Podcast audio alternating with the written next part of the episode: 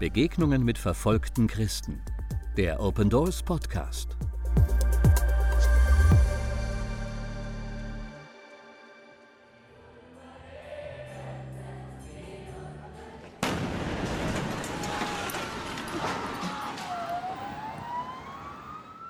Hi, Jan. Are you online? Bist du online? In Sri Lanka ist was Schlimmes passiert. Gerade ist eine Bombe in der Zionskirche in Batikaloa hochgegangen. Einer unserer Open Doors Partner schrieb mir gerade. Er hat es von seinem Schwager mitbekommen, der in Batikaloa ist.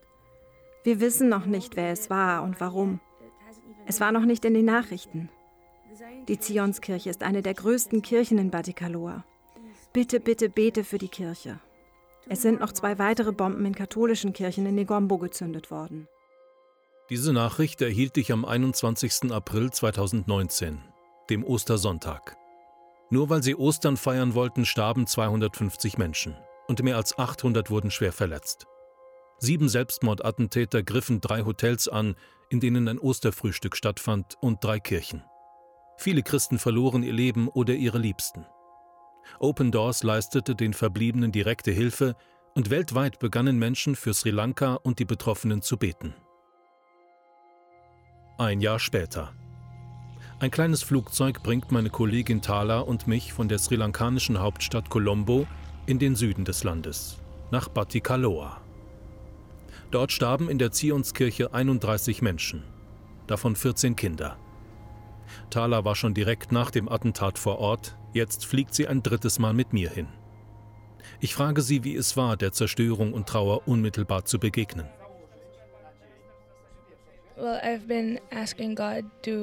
Ich bat Gott um die richtigen Worte, dass er mich vorbereitet auf das, was ich sehen werde. Ein Kollege erzählte von den Attentaten. An dem Tag war ich in der Gemeinde. In einem Land wie Sri Lanka hätte ich so etwas nie erwartet. Es gibt hier kaum Anschläge.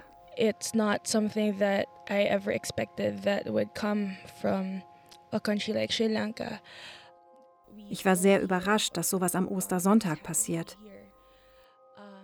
Ich bat Gott um Hilfe. Ich wusste nicht, wie ich auf so etwas reagieren soll.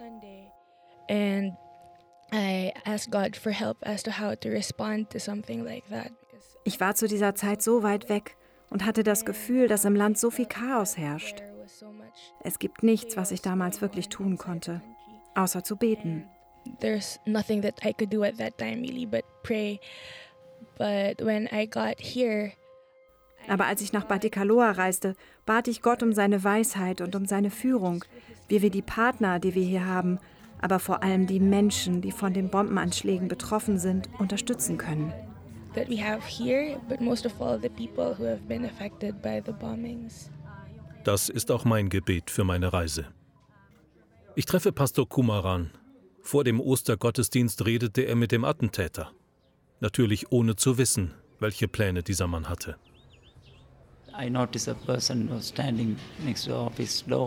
Ich habe eine Person bemerkt. Sie stand neben der Tür zum Büro.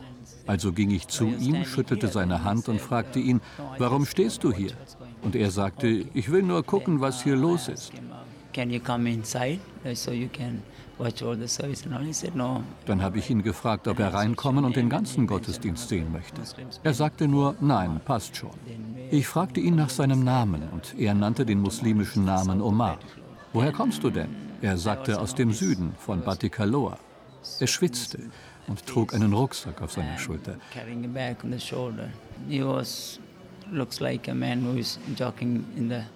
er sah aus wie ein Jogger oder jemand, der gerade auf Reisen ist. Ich fragte ihn erneut, ob er nicht reinkommen wolle. Aber er blieb draußen. Meine Zeit wurde knapp, weil ich zur Nachbargemeinde fahren wollte. Also fragte ich ihn noch ein letztes Mal, ob er Gebetsanliegen habe.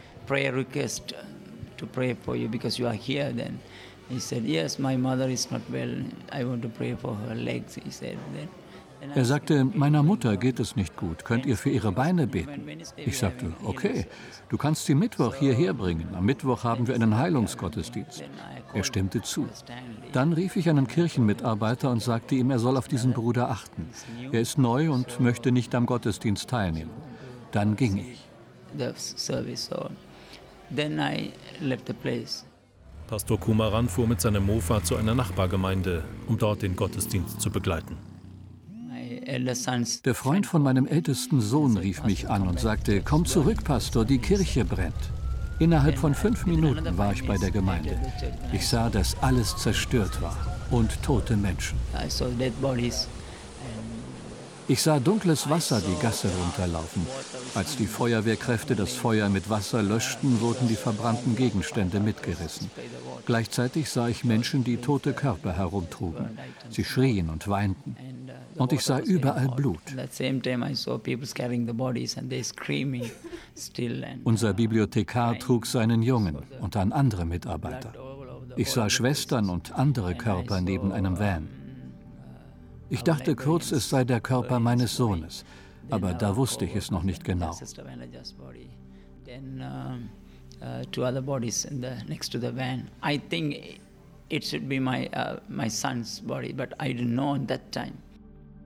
Pastor Kumaran lief an seinem toten zwölfjährigen Sohn vorbei, ohne es zu wissen. Später erhielt er einen Anruf aus der Leichenhalle, in die sein Sohn gebracht worden war. Ostermontag musste er ihn beerdigen. Mit Michelle, der Frau des Hauptpastors, laufe ich durch eine Gasse zur zerstörten Kirche. Bauarbeiter arbeiten gerade an dem Gebäude. Auch sie sprach mit dem Mann, den auch Pastor Kumaran vor der Kirche getroffen hat. Ich sah ihn mit einem Rucksack und einer Kappe auf. Er hatte einen Beutel um seine Hüfte und er hatte sein Handy am Ohr. Er sagte mir, sein Name sei Omar. He said he was Omar and I invited him into church. Ich habe ihn zum Gottesdienst eingeladen. Darauf sagte er nur das Wort Geräusch auf Tamilisch. Ich fragte mich noch, was er meinte. Vielleicht ist es ihm im Gottesdienst zu laut. Vielleicht war das der Grund. And I said, okay. And again I invited him in. I said, that's okay. You come into church. Trotzdem lud ich ihn nochmal ein. Da sagte er, er werde gerade angerufen. Ich meinte, er könne seinen Anruf ruhig beantworten und sich dann in die Gemeinde, in die letzte Reihe setzen. Er sagte, okay, und ich ging in unsere Wohnung. Then I went into the house. It's just uh, next door. So I uh, went into the house and our daughter also went in with me because she was standing a few feet away. Unser Zuhause ist genau nebenan. Ich ging also ins Haus und meine Tochter auch. Sie war nur ein paar Meter von mir entfernt.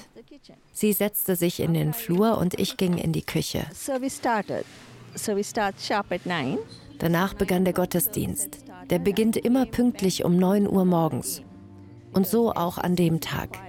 Ich ging wieder in den Flur zurück, weil meine Tochter mit ihrem Chor auftreten sollte. Ich sagte ihr, es ist schon neun, der Gottesdienst beginnt, du musst doch auf der Bühne sein. Sie fragte, Mama, kannst du mir ein Glas Wasser bringen? Also ging ich zurück in die Küche. Als ich gerade drin war, gab es eine Explosion. Das Dach fiel herunter, auf meinen Kopf, überall hin. Gott sei Dank konnte ich mich am Tisch festhalten. Ich rannte raus, um zu gucken, was das war. Aber der Eingang zu unserem Haus stand in Flammen und unser Schlafzimmer brannte. Ich packte Steffi, unsere Tochter, Sie ist 27 Jahre alt. Und ich nahm meine Tasche und mein Handy und rannte wieder in die Küche. Unsere Küche ist mit der Bühne von der Gemeinde verbunden. Und ich ging dort hinein.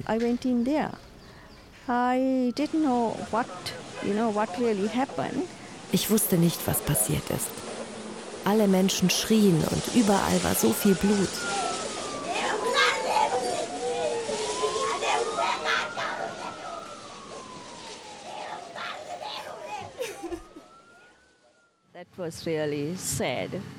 Das war alles sehr traurig.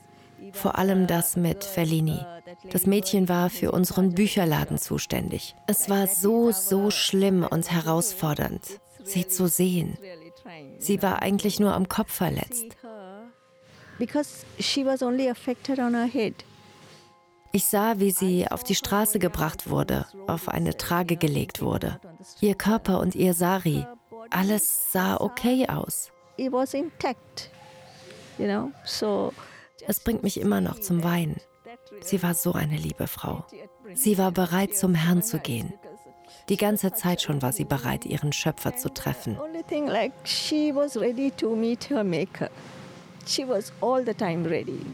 Verlini war täglich in der Gemeinde. Sie arbeitet ja im Bücherladen. Sie kommt um 8 Uhr morgens und geht manchmal erst um 8 Uhr abends wieder nach Hause.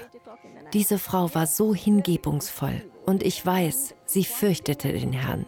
Sie hat wirklich fest an Jesus geglaubt und sie wollte genau das in ihrem Leben zeigen. Sie sagte immer, ich glaube, ich werde als Märtyrerin sterben. Das sagte sie immer wieder. Und es stimmt ja. So ist sie auch gestorben. So wollte sie sterben. Aber sie hat ihre Kinder hinterlassen. Es ist schwierig. Ihr kleines Mädchen hat ihr Augenlicht komplett verloren. Das ist wirklich herausfordernd. Aber das kleine Mädchen ist wirklich stark.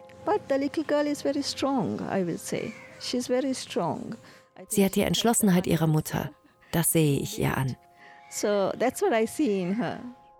Ich möchte dieses junge Mädchen treffen. Verlinis Tochter. Als ich das kleine Haus betrete, ist es hell erleuchtet. Verlinis sechsjährige Tochter Debbie ist gerade aufgewacht und noch schläfrig. Sie und ihr Bruder haben beide Eltern verloren. Die beiden leben nun mit ihrem Onkel Verl und seiner Frau zusammen. Auch sie haben ein Kind verloren. An der Wand hängen Fotos der Verstorbenen. Während ich mich mit Verl unterhalte, kommt eine Schwester von ihm und Verlini leise ins Zimmer und setzt sich still zu Debbie. Rebecca sollte mit Verlini am Ostermorgen ein Lied singen. Nun ist ihre linke Gesichtshälfte überzogen von Brandwunden. An einigen Stellen kann man die Kopfhaut sehen. Ihr Arm ist verbunden. Als ich sie frage, was ihr Freude und Kraft gibt, sagt sie Debbie. Also frage ich Debbie, ob sie den Leuten etwas sagen will, die für sie beten. Debbie ist schüchtern und lässt ihre Tante an ihrer Stelle antworten. Wegen der ganzen Gebete bin ich jetzt hier. Ich bin stark. Die meisten Leute mit solchen Verbrennungen können nicht mehr laufen, aber wegen eurer Gebete kann ich laufen. Ich frage Debbie, ob sie ein bestimmtes Gebetsanliegen hat. Ihre Antwort ist so kindlich wie einfach. Sie möchte wieder sehen können. Nicht alle Familien gehen so hoffnungsvoll mit ihrer Trauer um. Bitte beten Sie für alle Betroffenen der Osteranschläge in Sri Lanka, die auch jetzt ein Jahr später noch mit Trauer zu kämpfen haben Beten Sie, dass Sie die Hoffnung in Jesus nicht aufgeben und wie die kleine Debbie trotz der Verluste von Jesu Sieg singen können. ஏசப்பாக்கு ஏசப்பா சிலுவையில் அடிக்கப்பட்டார் மூன்றாம் நாளிலும் வீசா தண்டு தலையை மிதிச்சு ஜெயம் எடுத்தார் ஜெயம் உண்டு ஜெயம் உண்டு ஏசப்பாக்கு Besuchen Sie unsere Website www.opendoors.de und erfahren Sie, wie Sie verfolgten Christen helfen können.